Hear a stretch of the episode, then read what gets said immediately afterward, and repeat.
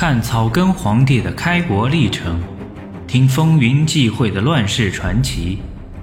欢迎您收听《朱元璋传》，作者吴晗，演播埃里克里。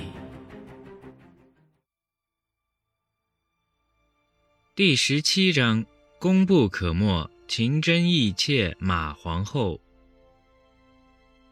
在朱元璋的统一事业中。马皇后是一个不可低估的人物，对于这一点，朱元璋自己也认识得很清楚。公元一三六八年正月四日，朱元璋在登基大典进行完毕后，回到宫中，对马皇后说：“非厚德其一，安有今日？岂敢以富贵忘贫贱哉？”朱元璋这话说的并不过分，在他叱咤风云的一生中。马皇后一直和他幽情相济，背极艰难，赞成大业。朱元璋的全部事业中都渗透着马皇后的心血。马皇后生于公元一三三二年，比朱元璋小四岁，安徽宿州人。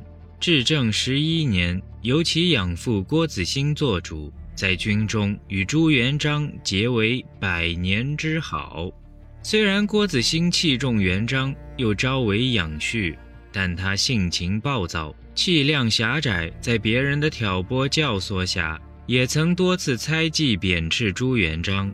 有一次，甚至把他监禁起来，不准进食。马氏得知后，亲自到厨房，直蒸磨罗熟后，趁热切其衣，怀之薄乳旁，乳为之糜。别的将领出战，总要掠夺些财物向子兴献礼。朱元璋带兵秋毫无犯，即使缴获一些战利品，也尽数分给部下。马氏怕义父不察实情，耿耿于怀，就拿出自己平素的积蓄献给义母，求他向义父调停说情。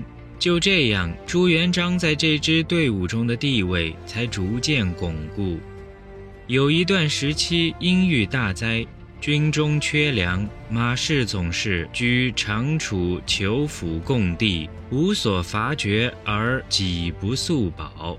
她还亲自掌管丈夫的文札，无论是行军作战时的军状文书，还是朱元璋随手写下的札记备忘录，都由她整理保管得极不仅仅。仓促取事后，急于囊中出而进，未尝脱物。平日随丈夫在军中，还时时暂替太祖规划，常提出一些很好的建议。一次，朱元璋率主力先行渡江，后多至，恐援兵射其后，必相隔。于是不等朱元璋下令，便迅速带领眷属后勤紧急过江，而援军果扼渡如后虑。由于马皇后的果断决策，避免了一次重大损失。马皇后认为，定天下在得人心，人心者天下之本也。她曾多次提醒告诫元璋，用兵焉能不杀人？但不是杀人，则杀亦寒也。战争紧张时，马夫人亲率妾印顽疾衣鞋，助己将士夜分不寐。公元一三六零年，陈友谅率兵东下，直逼江宁、南京。朱元璋亲赴前线迎敌，面临强敌压境，军事上暂时处于劣势的紧急关头。城中有的官员百姓动摇，打算逃跑；有的忙于窖藏金银、囤积粮食，他却镇静自若，进发宫中金帛犒事，抚慰百姓，稳定军心。朱元璋做皇帝后，经常回忆起早年艰难岁月的经历。把马皇后金之吴楼斗粥，呼驼卖饭，每对群臣数，后贤同于唐长孙皇后。马皇后听说后，诚恳地说：“妾闻夫妇相保易，君臣相保难。陛下不忘妾同贫贱，愿无忘群臣同艰难。且妾何敢比长孙皇后也？”朱元璋多次提出要寻访皇后的宗族亲戚，封赏爵禄，都被马皇后婉言谢绝。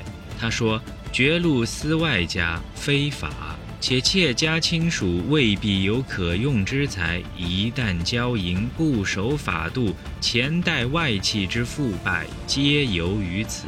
陛下加恩妾足，后其赐予，使得保守足矣。若非才而观之，恃宠至败，非妾所愿也。史家称明代后妃居宫中，不遇一发之政，外戚循礼谨度。不敢恃宠以并名，汉唐以来所不及。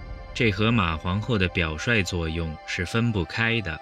洪武三年，诸将击败残垣势力，浮现宋元以来的传国玉玺，举朝庆贺。马后却说：“原有事而不能守，义者帝王自有保于。”元璋会心地说：“朕之后未得贤为保耳。”马后拜谢道：“诚如陛下言，妾与陛下起贫贱，至今日，恒恐骄纵生于奢侈，威王起于细末，故愿得贤人共理天下。”马皇后的担心不是没有道理的。朱元璋从一个贫苦农民变成统御全国的君王，随着地位改变，思想感情也发生了很大的变化。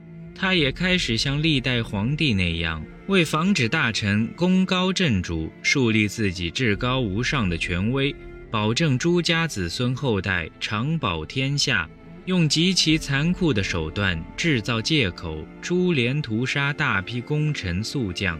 其中虽也有打击贪官豪强的一面，但确实有许多属于冤案。